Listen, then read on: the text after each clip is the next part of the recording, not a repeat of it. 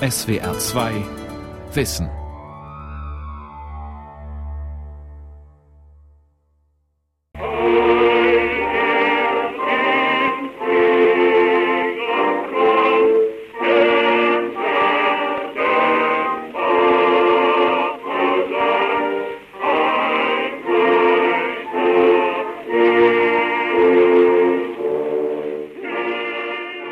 Nanu denkt sich jetzt vielleicht mancher, das ist doch die britische Nationalhymne, aber der Text klingt so deutsch. Er ist auch deutsch. Heil dir im Siegerkranz, Herrscher des Vaterlands, Heil Kaiser dir. In der Vergangenheit haben nämlich tatsächlich diverse Länder diese Melodie zu ihrer Hymne gemacht und so war es eben in der deutschen Kaiserzeit auch die deutsche Kaiserhymne. Fühl in des Thrones Glanz, die hohe Wonne Glanz, Liebling des Volks zu sein, Heil Kaiser dir. Und so war diese Hymne im Deutschen Reich bis in den Ersten Weltkrieg hinein zu hören. Aus dieser Zeit stammt auch diese Aufnahme, nämlich aus dem Jahr 1915 und damit sind wir auch schon mitten in unserem heutigen Thema. Wir hören in der kommenden Stunde Originalaufnahmen aus dem Ersten Weltkrieg, Aufnahmen, die mein Kollege Andreas Vetter für uns herausgesucht hat, praktisch alle diese Tondokumente, Andreas, stammen aus dem Deutschen Rundfunkarchiv und da stellt sich natürlich gleich die erste Frage, in welcher Form liegen denn diese Aufnahmen vor? Die Kaiserhymne ist eine Schellackplatte. Generell liegen die Aufnahmen der Zeit auf Wachszylinder oder Wachswalzen und auf Schellackplatten vor. Sie sind später umkopiert worden auf Tonbänder, Audiokassetten oder auf digitale Audiofiles. Also um sie sozusagen für uns heute zu bewahren. Um sie zu sichern, genau. Wenn ich anfangs gesagt habe, wir hören Originalaufnahmen aus dem Ersten Weltkrieg, muss ich das jetzt teilweise noch präzisieren, denn vieles, was wir jetzt hören, sind Nachaufnahmen, die Jahre später entstanden sind. Und das gilt jetzt auch für die Rede, mit der wir den Anfang machen. Wir haben gerade die Kaiserhymne gehört, jetzt hören wir den Kaiser selbst mit der Rede, die er zu Kriegsbeginn am 6. August 1914 gehalten hat. Kurz zum Hintergrund vielleicht noch. Ja, eine Woche vorher hatte Österreich Ungarn Serbien den Krieg erklärt und damit war Deutschland automatisch involviert, denn Kaiser und deutsche Regierung hatten Österreich am 6. Juli die volle Unterstützung bei einem energischen Vorgehen gegen Serbien zugesagt und diese unbedingte Bündnistreue wurde später als Blankoscheck Berlins an Wien bezeichnet. Okay, und das erklärt der Kaiser jetzt dem deutschen Volk, aber es ist ja eine Nachaufnahme. Genau, der Kaiser hat die Aufnahme im Januar 1918 nachgesprochen.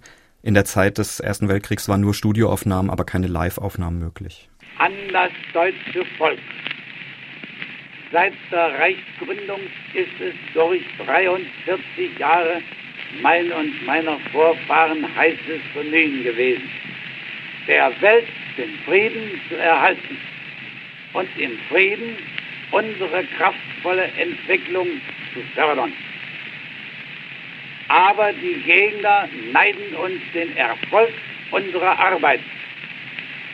Alle offenkundige und heimliche Feindschaft von Ost und West, von jenseits der See, haben wir bisher ertragen im Bewusstsein unserer Verantwortung und Kraft.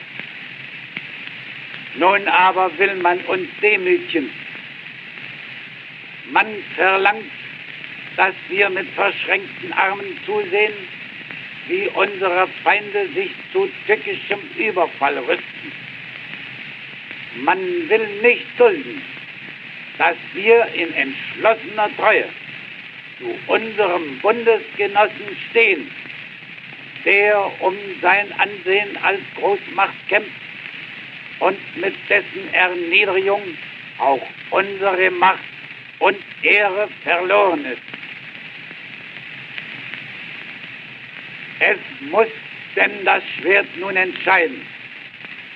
Mitten im Frieden überfällt uns der Feind. Darum auf zu den Waffen. Jedes Schwanken, jedes Zögern der Verrat am Vaterlande. Um sein oder Nichtsein unseres Reiches handelt es sich dass unsere Väter sich neu gründeten. Wir werden uns wehren bis zum letzten Hauch von Mann und Ross. Und wir werden diesen Kampf bestehen, auch gegen eine Welt von Feinden.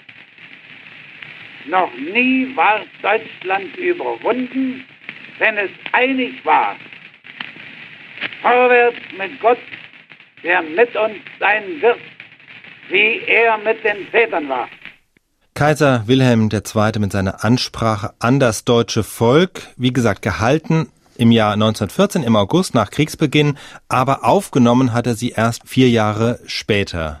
Ja, und dazu gibt es auch noch eine weitere Besonderheit. Es existiert nämlich nicht nur die Rede als solche, sondern auch die vorausgegangenen Probeaufnahmen, in denen der Kaiser geübt hat.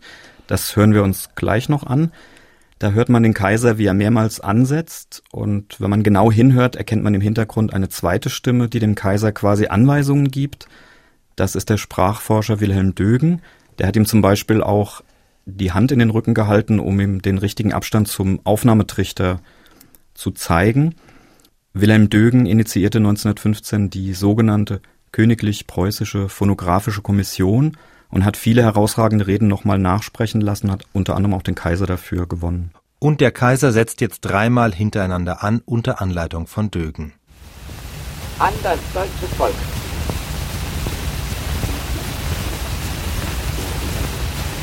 So, Seit der Reichsgründung ist es durch 43 Jahre mein und meiner Vorfahren heißes Bemühen gewesen, der Welt den Frieden zu erhalten und im Frieden unsere kraftvolle Entwicklung fördern. Aber die Gegner neiden uns den Erfolg unserer Arbeit. An das deutsche Volk. Seit der Reichsgründung ist es durch 43 Jahre mein und meiner Vorfahren heißes Bemühen gewesen, der Welt den Frieden zu erhalten und im Frieden unsere kraftvolle Entwicklung zu fördern. Aber die Gegner neiden uns den Erfolg unserer Arbeit. So, und bevor wir jetzt den dritten Durchgang hören, muss ich etwas loswerden. Das passt zwar jetzt gar nicht zu der bedeutungsschweren Historie, aber ich werde einfach den Verdacht nicht los, dass auch Loriot diese Aufnahme gekannt haben muss, beziehungsweise sie im Hinterkopf hatte, als er seinen Sketch mit dem Lottogewinner Erwin Lindemann geschrieben hat. Denn wenn Sie sich erinnern, der setzt ja auch mehrmals neu an mit seinem Spruch, wird dabei auch immer wieder korrigiert vom Regisseur und der Duktus, in dem Erwin Lindemann spricht, ist dem des Kaisers doch erstaunlich ähnlich. Hören Sie mal.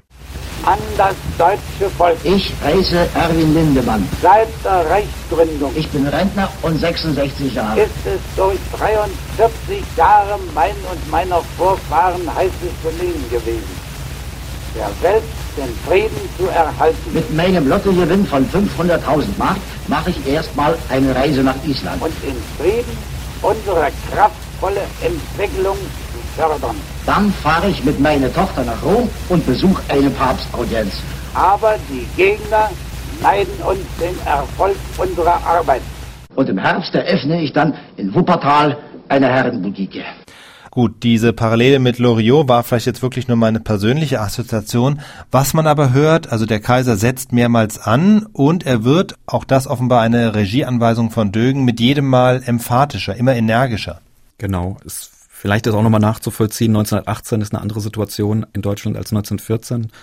Da muss ich nochmal in die Kriegsanfangsjahre zurückversetzen und die Euphorie, die da geherrscht hat. Die war 18 nicht mehr da. die war nicht mehr da, genau. Ja. Wir machen jetzt weiter mit Musik, auch mit einer typischen Aufnahme aus jener Zeit, einem Lied mit dem Titel Die Serben sind alle Verbrecher. War das so gemeint? Davon kann man, denke ich, ausgehen. Es ist Propaganda in populäre Unterhaltung gekleidet. Das ist eine Form einer Verballhornung von dem bekannten Lied Die Männer sind alle Verbrecher aus der Operette wie einst im Mai. Und vielleicht nochmal zum geschichtlichen Hintergrund. Österreich-Ungarn sah 1914 die Gelegenheit, einen militärischen Sieg über Serbien zu erzielen um damit dann wiederum die Vorherrschaft auf dem Balkan zu erlangen. Und Deutschland glaubte nicht, dass sich wegen Serbien ein größerer Konflikt entwickeln würde. Also der Refrain spricht für sich. Die Serben sind alle Verbrecher, hören wir gleich. Ihr Land ist ein finsteres Loch. Die anderen sind noch viel frecher. Aber Dresche, aber Dresche kriegen sie doch. Komponist war Walter Kollo, Vater von Willi Kollo und damit Großvater von René Kollo. Donnerhall, dem Feinde gibt es überall kein Russen, kein Franzos, da ist der Teufel los. Das schöne deutsche England ist schon voran aus Rat und Band an alle Wasserhöhen der Wärme angezählt. Ein schönes Tag, ein Ei, drum sag ich Die Serben sind alle Verbrecher, ihr Land ist ein finsteres Loch die anderen sind noch viel frecher. Aber Rechte, aber Rechte, bitte doch. Die Terren sind alle Verbrecher, ihr Land ist ein Winterloch.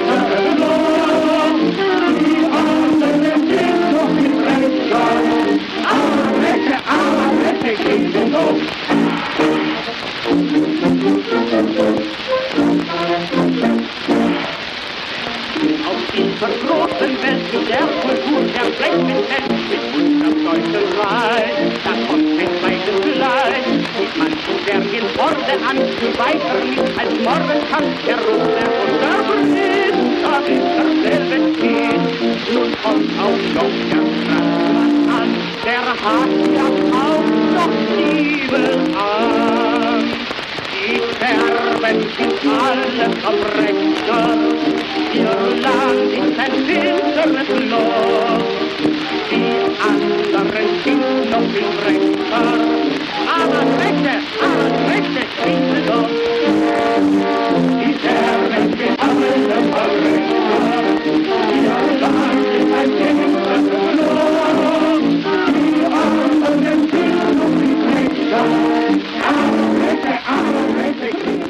Die Serben kriegen Dresche. Wir haben jetzt Reden gehört und Musik aus der Zeit des Ersten Weltkriegs. Jetzt kommen wir noch zu einer anderen akustischen Kunstform, die damals schon entstanden ist, das Hörspiel, damals noch Hörbild genannt. Und das Beispiel, das wir jetzt hören, das dokumentiert die Mobilmachung 1914. Und wenn ich es richtig verstehe, hatte es die Funktion, bestimmte historische Ereignisse akustisch zu verdichten, Andreas. Es ist ja auch zeitlich recht nah zu den politischen Ereignissen auch entstanden. Ja, diese Hörbilder enthielten ganz verschiedene Elemente. In diesem Fall wieder die Kaiserhymne gleich, hören wir das. Wir hören auch Anklänge an das Lied von eben. Und dazwischen gibt's hörspielartige Szenen, gespielte Dialoge und auch Geräusche. Und dieses Hörbild dokumentiert quasi, wie ein Regiment aus der Garnisonsstadt entlassen wird. Und auch kurz nach Kriegsbeginn entstanden. Im August 1914 noch entstanden.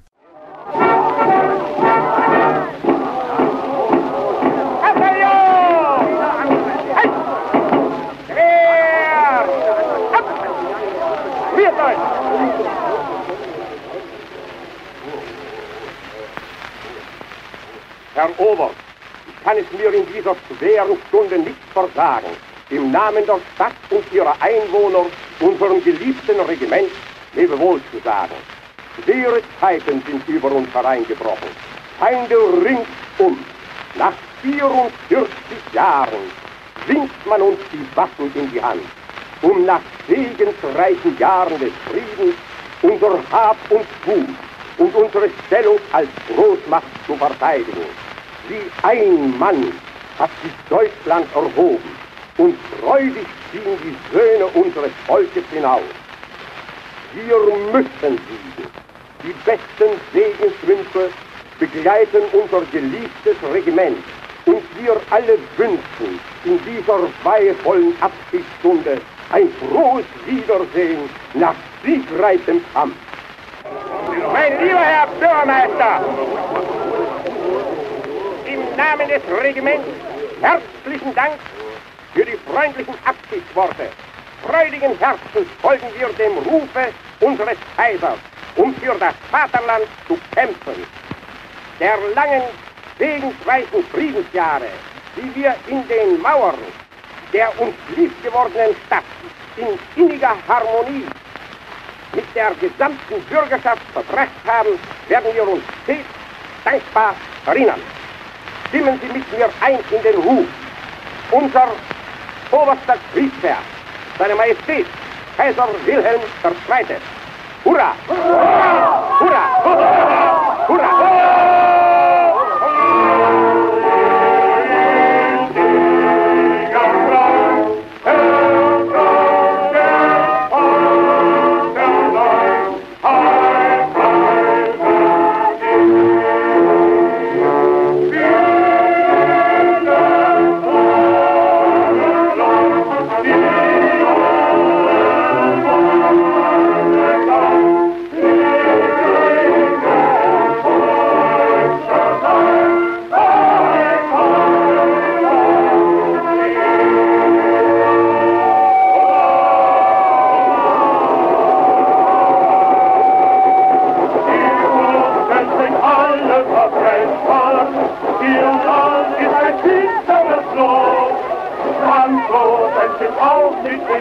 Tor, Adress, Adress, diese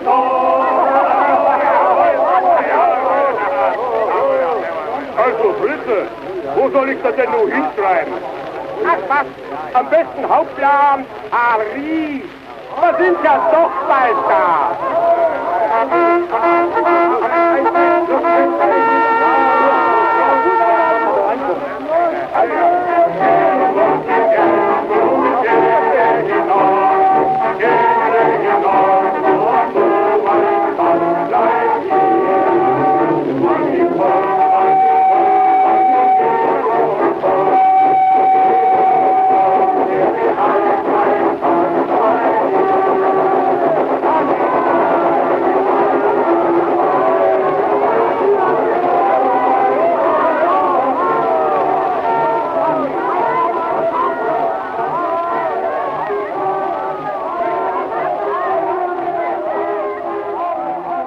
Da fahren sie mit der Eisenbahn davon. Das war ein Hörbild aus dem Jahr 1914 von der Mobilmachung.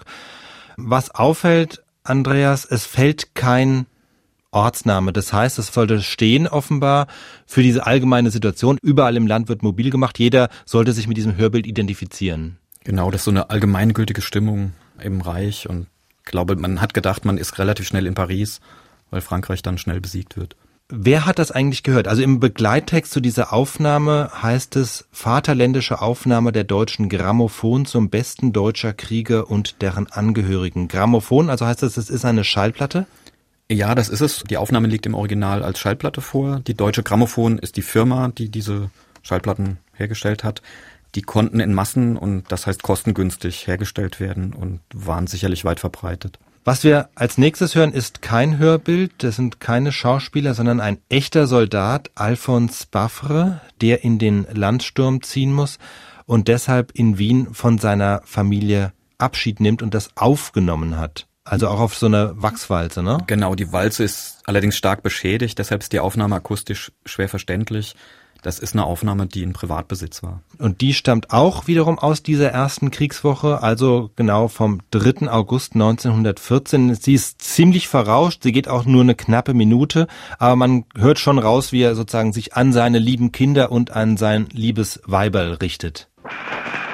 Meine lieben Kinder, nachdem heute Montag, den 3. August 1914 zum Landsturm muss, so nehme ich von euch meine liebe, liebe Abschied.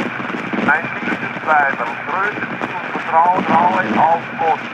Gib auf deine Gesundheit acht und bleibe meine Ehrlich immer da. Meine liebe Kinder, ich bin geistig immer bei euch und ich hoffe, dass ihr glücklich sein werdet. Nochmals lebe wohl, dein treuer Mann, dein bester Vater. Auf meine Mutter und Schwestern grüße ich. Ja, also auch solche Dinge sind erhalten im deutschen Rundfunkarchiv, wie ein Soldat akustisch Abschied nimmt von seiner Familie. Wir hören jetzt ein weiteres Lied. Komponist ist wieder Walter Kollo. Der Text ist von Rudolf Schanzer. Das Lied heißt Die graue Felduniform. Es geht gleich los mit der lakonischen Zeile, also mach mal halt mobil. Und das deutet schon ein bisschen so die Stimmung an. Also das Stück beschreibt einen Soldaten, für den der Krieg ja mehr so eine Nebensächlichkeit ist, beziehungsweise ein äußerer Anlass, um seine schöne graue Felduniform zu tragen. Und das ist natürlich dann schon auch ironisch gemeint. War das Satire, Andreas? War das ein kriegskritisches Lied in Wirklichkeit? Also ich glaube, am Anfang des Krieges, die Aufnahme stammt ja vom August 1914, ist es so ein wohlwollend spöttisches Lied. Man, man geht ja allgemein davon aus, dass es ein kurzer, siegreicher Waffengang wird und dann entlässt man den Soldaten sozusagen leichten Herzens in die Schlacht.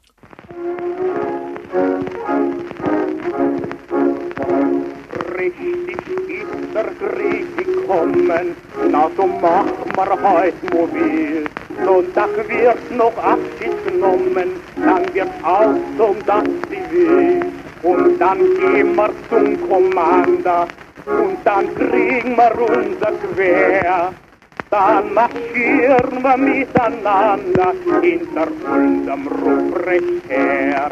Unsere Madern, die werden schauen, wenn vorüber sind die Burg. In der schönen, in der neuen, in der neuen, in der grauen, in der schönen, in der neuen grauen Felduniform. In der schönen, in der neuen, in der neuen, in der grauen, in der schönen, in der neuen grauen Felduniform. Auf der Seiten tragen was Flaschen und am Buckel unser Bett. Die Patronen in der Taschen und am Schwert das Bajonett und am Hahn leicht das Rucker und die Kugel macht Bum Bum. Ruft Franzos und Englisch Spucker, fallen wie die Fliegen um sollen die Bohnen verdammt, drüber geht dann im In der schönen, in der neuen, in der neuen, in der grauen, in der schönen, in der neuen grauen Felduniform. In der schönen, in der neuen, in der neuen, in der grauen, in der schönen, in der neuen grauen Felduniform. Die Engländer und die Franzosen fallen um wie die Fliegen. Das waren die ersten beiden Strophen der grauen Felduniform. Das Lied geht eigentlich noch weiter. In der letzten Strophe steigert es sich dann noch.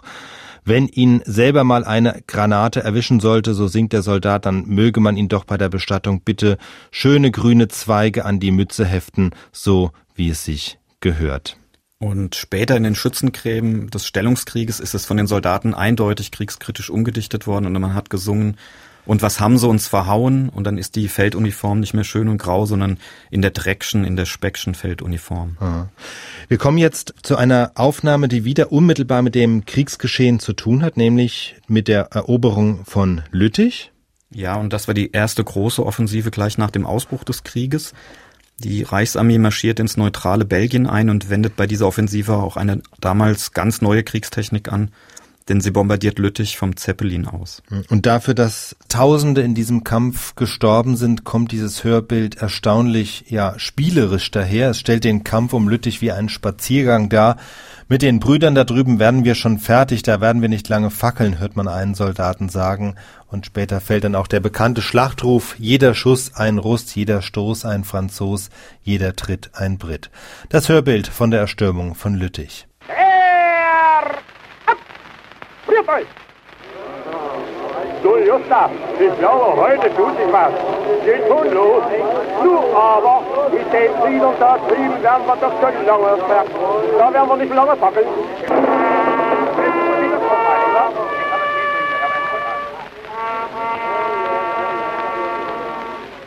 Stillstand! Jungs, jetzt hilft! Der Feind will uns den Weg nach Frankreich nicht freimachen. Darum müssen wir ihn erkämpfen. Es geht auf Leben und Tod. Mit Gott für König und Vaterland. Marsch,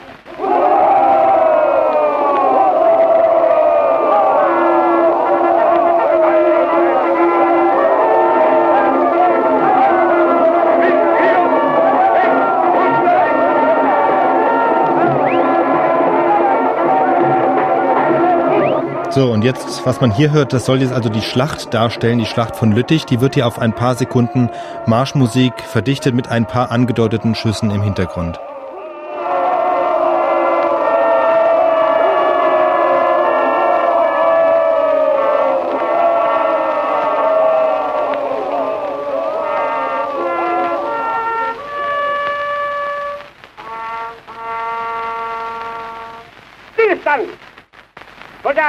Euch geschlagen wie die Helden.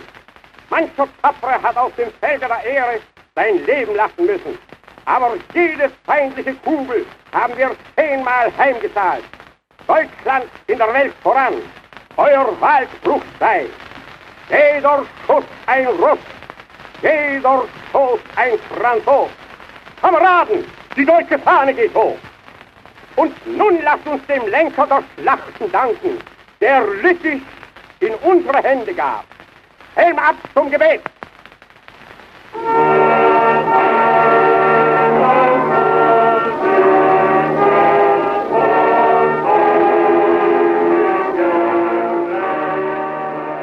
Das war das Hörbild von der Erstürmung von Lüttich. Ja, wir haben es gehört, die Toten werden nur in einem Halbsatz erwähnt. Mancher hat sein Leben lassen müssen. Aber als wäre das jetzt nicht weiter der Rede wert, denn wirklich waren es ja doch ein paar mehr. Ja, tatsächlich sind 5000 deutsche Soldaten in den Kämpfen gestorben und 20.000 Tote auf belgischer Seite gab es. Ein Kapitel des Ersten Weltkriegs war ja auch, wir reden ja hier über Tonaufnahmen, war auch der Rundfunk den es damals ja so noch nicht gab. Der offizielle Rundfunkbetrieb in Deutschland ähm, wurde erst 1923 aufgenommen, aber die technischen Entwicklungen, die wurden im Krieg wesentlich vorangetrieben. Deswegen kommen wir jetzt auch zur einzigen Aufnahme in dieser Sendung, die lange nach dem Krieg entstanden ist. Es handelt sich um ein Interview mit Hans Bredow, also dem Vater des Rundfunks in Deutschland. Beim Stichwort Rundfunk und Krieg denkt man vielleicht zuerst an Propagandafunk. Das war der Rundfunk im Zweiten Weltkrieg natürlich auch und vor allem, aber im ersten Jahr noch nicht. Nein, kann man nicht sagen. Die Technik wurde zwar zu Kriegszwecken eingesetzt, aber vor allem zur Nachrichtenübertragung im Militär oder eben auch zur Unterhaltung und zur Erbauung der Soldaten an der Front. Ähm, das wird in dem Interview ganz deutlich. Hans Predo erzählt, wie er schon vor dem Krieg mit seinen Experimenten begonnen hat und wie es dann weiterging. Herr Staatssekretär, Vater des Rundfunks werden Sie genannt. Und doch wir alle, die wir Sie mit Dankbarkeit und Ehrfurcht so nennen, können kaum ermessen, welche Geduld und welche Beharrlichkeit Sie haben aufwenden müssen. Schon vor dem Krieg, Herr Staatssekretär, machten Sie doch den ersten Telefonieversuch, das erste eigentliche Unterhaltungsrundfunkprogramm im heutigen Sinne, damals in den USA. Ja, um das zu propagieren, äh, fuhr ich 1913 nach New York, ließ dort eine Vorrichtung aufstellen und machte Versuche mit drahtloser Telefonie. Es sollte dann eine Pressevorführung gemacht werden, um die Öffentlichkeit zu interessieren. Und um das etwas lebendiger zu machen, ließ ich von der Sendestation zur Empfangsstation, die in einem hohen Wolkenkratzer, den Towerbildung in New York aufgestellt war, ein richtiges Rundfunkprogramm bestehend aus Grammophon, Darbietungen und Vorträgen verbreiten und von Presse, New Yorker Presseleute Leuten aufnehmen. Es war eine ziemliche Sensation, aber sehr eindrucksvoll war es sonst nicht, weil die Aufnahme nur mit Kopfhörer geschehen konnte, denn Lautsprecher, Verstärker und alle neuen Dinge gab es damals noch nicht. Trotzdem waren die Presseleute doch entzückt, weil die Aufnahme klar, wenn auch sehr, sehr leise war und schrieben viel darüber in Zeitungen. Das war also die erste Rundfunksendung im eigentlichen Sinne, würden wir heute sagen. Und das war schon am 22. Februar 1913, Herr Staatssekretär. Sicher hat das doch sehr in Ihnen nachgewirkt. Sie haben ja heute unendlicher Geduld die technischen Fortschritte abwarten müssen, ehe Sie diesem Gedanken einmal nachgehen konnten. Und dann kam der Krieg. Ja, also ich äh, hatte damals den Eindruck, aus dieser Sache muss noch einmal etwas Großes werden. Die Idee hat mich nicht losgelassen.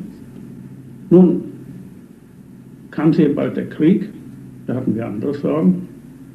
Und mit dem Kriege kam aber gleichzeitig etwas, was man eine völlige Umwälzung der drahtlosen Technik betrachten kann.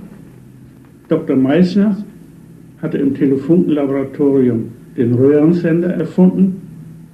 Dr. Rukop hatte die ersten Senderöhren gemacht und damit konnte man nun ganz klar telefonieren. Gleichzeitig war durch die Röhre eine Verstärkungsmöglichkeit geboten, sodass man wesentlich lauter und auf größere Entfernung hören könnte. Damit war man nun einen entscheidenden Schritt weitergekommen. Und als ich nur als Soldat im Jahr 1917 an die Front kam, und zwar nach Redl in der Nähe von Reims, und dort ein Versuchskommando zu führen hatte zum Ausprobieren der neuartigen Röhreneinrichtungen. Da verfiel ich sofort wieder auf meinen alten Gedanken und richtete eine Rundfunkstation ein. Den ersten Soldatensender, nicht wahr? Ja, Soldatensender insofern, weil nur Soldaten, weil Soldaten in Betrieben, ich hatte dort ein kleines Team, einer von meinen Funkern, der sang sehr nett, ein anderer spielte Geige, einer spielte gefühlvoll Handharmonika und so legte ich damit los und verbreitete Programme. Ich bin auf die Weise der erste Ansager geworden und der erste Programmdirektor. Denn ich stellte diese Programme zusammen, sagte sie an, ich las aus Zeitungen vor, las einen Roman in Fortsetzung, täglich ein Stück. Und so machten wir Musik und alles Mögliche und freuten uns ungeheuer über den Beifall, den wir bei den Frontsoldaten hatten, die in großen Menge über Empfänger verfügten zur Aufnahme der Heeresnachrichten und so weiter. Ich muss sagen, ich habe das noch ziemlich mit einer gewissen Gleichgültigkeit äh, gemacht. Aber als ich dann in die Schützengräben kam und die Leute mir zuströmten und begeistert waren davon und sagten, sie wissen gar nicht, was sie damit machen, dass wir hier in, unsere, in den tiefen Bunkern in der Erde eingegrabenen Stationen hier so etwas bekommen, das ist einfach, gibt uns ein ganz neues Leben. Also das war eine wichtige Etappe bei der Entwicklung des Rundfunks, die Beschallung der Soldaten im Ersten Weltkrieg. Dieses Interview mit Hans Bredow stammt übrigens aus dem Jahr 1954. Vielleicht noch an der Stelle, was ja auch ganz interessant ist, der Eiffelturm, da kommen wir auf die französische Seite, der hätte ja möglicherweise auch nicht überlebt. Der war ja sehr umstritten unter den Franzosen. Viele fanden ihn damals sehr hässlich vor 100 Jahren und es gab Forderungen, ihn wieder abzureißen. Und dann bekam er aber eine neue Funktion eben als Sendermast. Der ist ja 300 Meter hoch und äh, diente dann eben auch zur Versendung von Militärnachrichten. Also das war auch ein Aspekt, der vielleicht dazu beigetragen hat, dass er bis heute dann doch stehen geblieben ist und heute denkt sich ja niemand mehr daran, den Eiffelturm abzureißen. Was hören wir als nächstes? Wieder ein Lied. Wir sind jetzt im Jahr 1916 und da kann man schon eine starke Distanz zur Kriegspolitik heraushören. Das ist Der Leutnant heißt dieses Lied und ist ein Spottlied auf den deutschen Heeresoffizier. Komponiert hat das Stück Otto Reuter, zu dem sagen wir gleich noch was. Sänger ist Ludwig Schmitz. Das ist der Leutnant, singt er, der deutsche Leutnant, der Held, von dem ein Sprichwort sprach, den Leutnant, den Leutnant, den macht uns keiner nach was aber durch das Stück selber widerlegt wird, denn der Leutnant wird nachgemacht, der wird parodiert. Das ist das eine, was in diesem Lied auffällt, wie die Soldaten nachgeäfft werden und zum anderen, wie sich die Stimmung verändert, ganz parallel zur Stimmung im Land. Das Stück beginnt gut gelaunt, wird dann aber zunehmend gedämpfter und endet im Moll.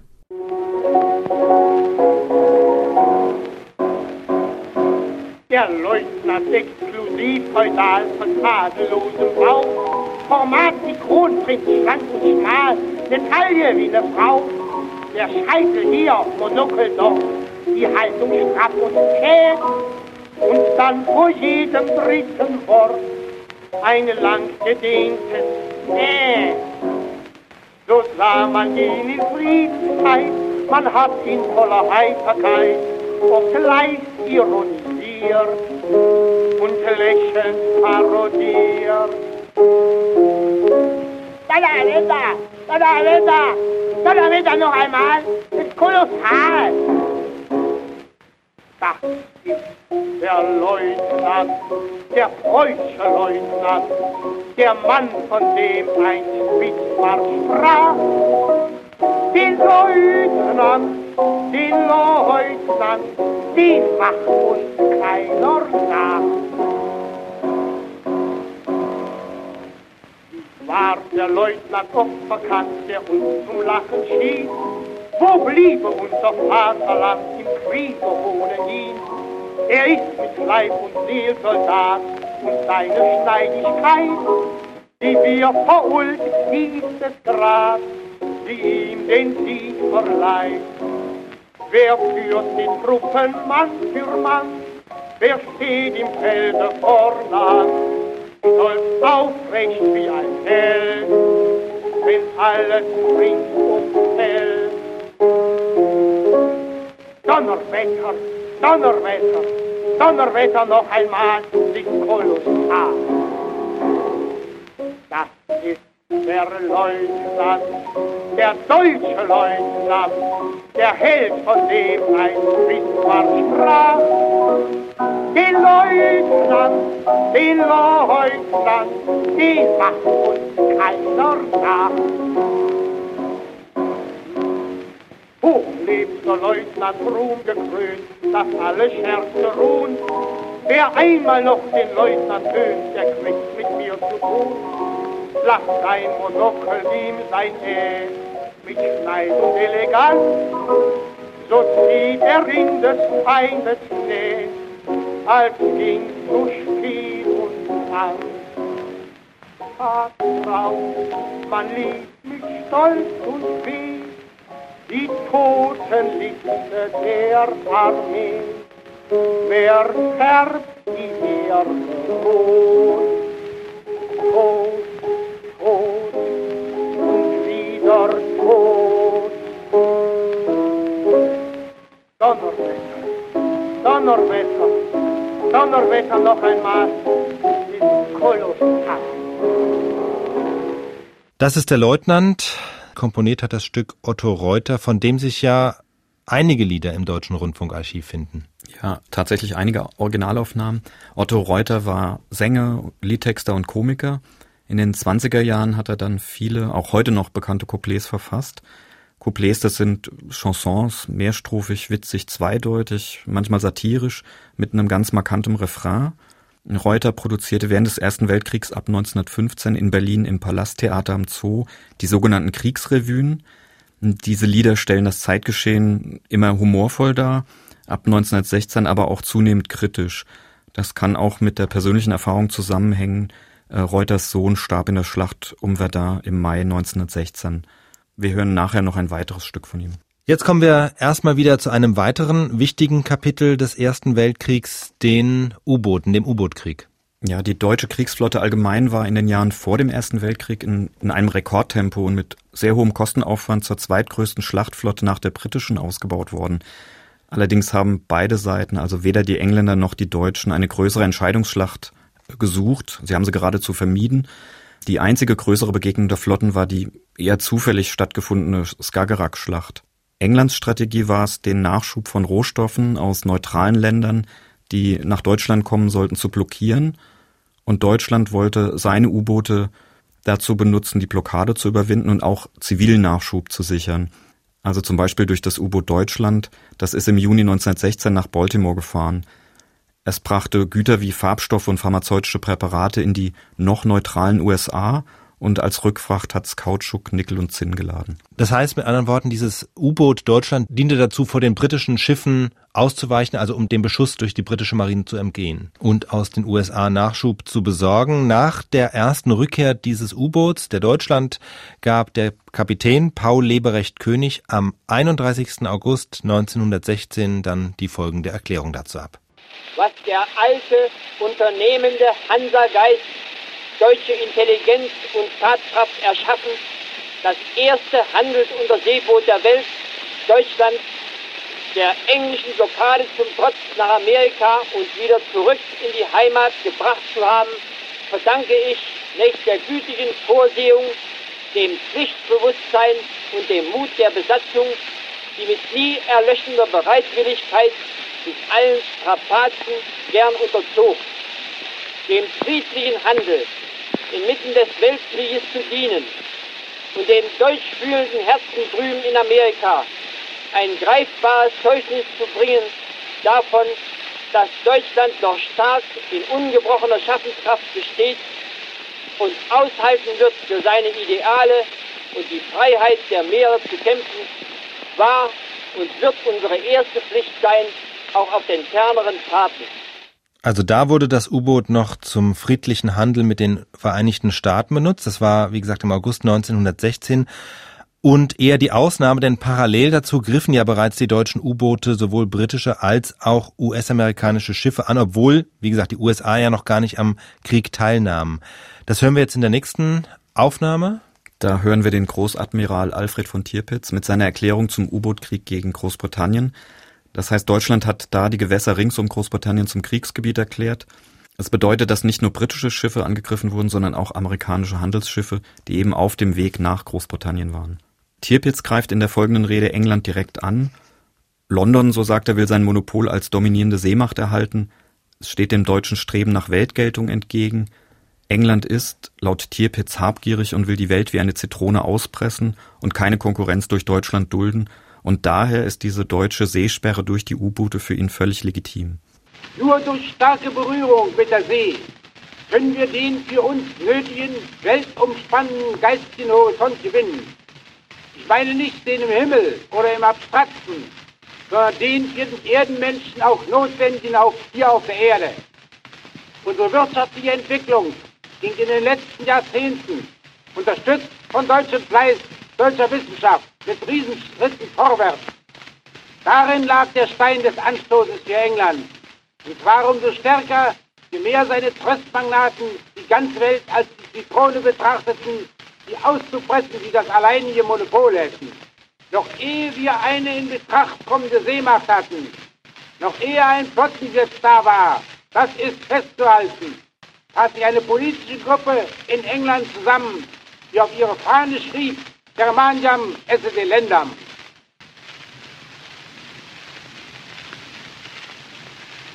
Die von uns erklärte Seesperre durch die U-Boote ist keine Vergeltungsmaßregel, obwohl wir sie bei dem brutalen Zerreißen alles Seerechts durch England wohl als solche bezeichnen könnten. Unsere Seesperre ist vielmehr unser legales Recht. England sieht aber aus einer gewissen puritanischen Gedankenrichtung heraus alles als Unrecht und sogar als Frevel an, was ihm als auserwählten Volk ungünstig ist. Alles als Recht, was ihm günstig. Deutschland kämpft für ein großes Ideal. Deshalb möchte ich in alle Gauen unseres Vaterlandes hinausrufen. Deutschland, wach auf, deine Schicksalsstunde ist gekommen. Das war die Erklärung zum U-Boot-Krieg gegen Großbritannien durch Großadmiral Alfred von Tirpitz. Wir sind jetzt bereits im Jahr 1917. Inzwischen macht sich kaum noch jemand Illusionen über die Wirklichkeit dieses Krieges. Familien hatten ihre Väter verloren, Kriegsversehrte prägten das Straßenbild. Die versprochenen Erfolge ließen auf sich warten. Am 15. Mai 1917 forderte die SPD damals dann auch die Kriegsparteien zum Friedensschluss auf. Und wir hören die Rede des SPD-Abgeordneten Philipp Scheidemann im Reichstag, wie er die Durchhalteparolen der Regierung kritisiert und ein Ende des Krieges fordert. Auch dies ist eine Nachaufnahme. Scheidemann hat sie am 9. Januar 1920 nachgesprochen. Also knapp drei Jahre später. Genau. Meine Herren, auf beiden Seiten werden die leitenden Völker mit Vertröstungen hingehalten, dass nun die endgültige Entscheidung unmittelbar bevorstehe und dass es nur notwendig sei, sich noch ein kleines Weilchen zu gedulden. Darüber sind nahezu drei Jahre vergangen. Immer wieder heißt es auf beiden Seiten nächstens. Ich halte es für die Pflicht aller klar und ruhig Denkenden in allen Ländern, dieses Spiel, das da mit Völkerleben gespielt wird, aufzudecken, den Regierungen aller Länder zuzurufen, es ist genug. Jeder Mann mit Verantwortungsgefühl und Gewissen sollte sich die Frage vorlegen, ob es erträglich wäre, immer neue Hunderttausende auf die Schlachtbank zu schicken, für ein Ziel, ein Eroberungsziel, das die erdrückende Mehrheit unseres Volkes gar nicht will, das überhaupt gar nicht erreicht werden kann. Ich wiederhole, meine Herren, was ich seit Jahren vertreten habe. Es wäre ein Glück für ganz Europa, wenn wir schnellstens einen Frieden der Verständigung haben könnten. Über den Frieden der Verständigung, für den wir alle Zeit eingetreten sind, höhnen die Altdeutschen, als über einen Verzichtsfrieden. Was soll das heißen? Und was, auf was verzichten wir überhaupt? Wir verzichten auf die Fortsetzung dieses Krieges. Wir verzichten auf Hunderttausende Tode und Hunderttausend Trübbel. Wir verzichten auf tägliche Lasten. Wir verzichten auf die weitere Verwüstung Europas. Wir verzichten aber auf kein Stück deutschen Landes und kein Stück deutschen Gutes. Wir verzichten auf das, was wir gar nicht besitzen. Wir verzichten auch auf die Illusion, dass der Krieg einen Gewinn bringen wird, der uns nicht zusteht, für den wir weitere furchtbare Opfer bringen müssten und den wir doch nicht erreichen würden. Worauf wir verzichten, das sind die Altdeutschen und ihre dummen Schwätzereien. Das war der SPD-Politiker Philipp Scheidemann, der 1917 ein Ende des Krieges gefordert hat. Und da hören wir, in der Politik wächst die Kritik, aber nicht nur dort. Auch der schon erwähnte Satiriker Otto Reuter kritisiert in seinen Liedern unermüdlich die Kriegspolitik. Und damit sind wir schon im Jahre 1918. Im März kommt es zum Teilfrieden mit Russland, dem Frieden von Brest-Litovsk. Und Otto Reuter greift das in seinem folgenden Lied auf. Das Lied heißt Und dann wird's still. Damit macht er sich darüber lustig, wie plötzlich das zuvor laute Getöse gegen die angeblich bösen Russen aufgehört hat und wie freundlich die Regierung auf einmal über die Russen spricht. Er singt zuerst, da gibt es groß Geschrei, auf einmal ist die Sach vorbei, beim russischen Krieg muss man gestehen, so ein Friedensengel hat die Welt noch nicht gesehen. Und äh, Reuter registriert amüsiert, wie sich doch der Zar verändert habe, wobei es den Zaren ja zu diesem Zeitpunkt gar nicht mehr gibt. Er war ja von den kommunistischen Revolutionären gestürzt worden. Otto Reuter und dann wird's still. Mal was passiert, wird gleich darüber rätoniert. Zuerst da gibt's ein Großgeschrei, auf einmal ist die Sache vorbei. Zum Beispiel als vom russischen Zar der Friedenskongress berufen war, da es mit dem Kriegsgeschrei, ist jetzt vorbei. Und nun ist es still, man hört nichts mehr, der Zar hat sich verändert sehr. Beim russischen Krieg muss man gestehen, ein Friedensengel hat die Welt noch nicht gesehen. Madame Frankreich hat galant dem Russen einst gereicht die Hand zu einem ewigen Herzensbund hat sie gereicht, Hand und Mund. Madame hat sich nicht gelumpt, hat ihrem Fach viel Geld gepumpt. Für Victor sprach sie voll Gefühl, ist nicht zu viel. Jetzt ist es still, man hört nichts mehr. Nun schimpft auf den Brustenbär. Madame Frankreich sagt betrübt, gib mir mein Geld, du Lump, du hast mich nie geliebt. Und dann wird's still, ein Lied von Otto Reuter. In einem anderen Sinn wurde es 1918 dann wirklich still. Der Krieg war schon völlig aussichtslos geworden. Trotzdem wollte die Regierung ihn nicht beenden, sondern schickte im Oktober ihre Hochseeflotte in eine weitere Schlacht gegen die Briten.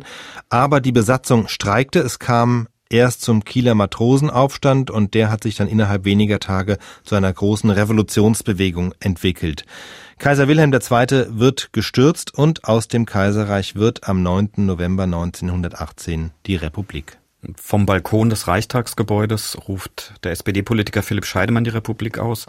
Er will damit dem Spartakisten Karl Liebknecht zuvorkommen, der am gleichen Tag, aber eben etwas später im Berliner Tiergarten die Freie Sozialistische Republik Deutschland ausruft. Scheidemann hat auch diese Rede nachgesprochen, nämlich am 9. Januar 1920.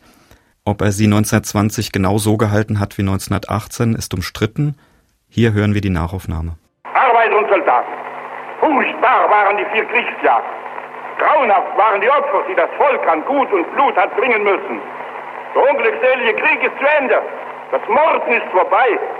Die Folgen des Kriegs, Not und Elend, werden noch viele Jahre lang auf uns lasten.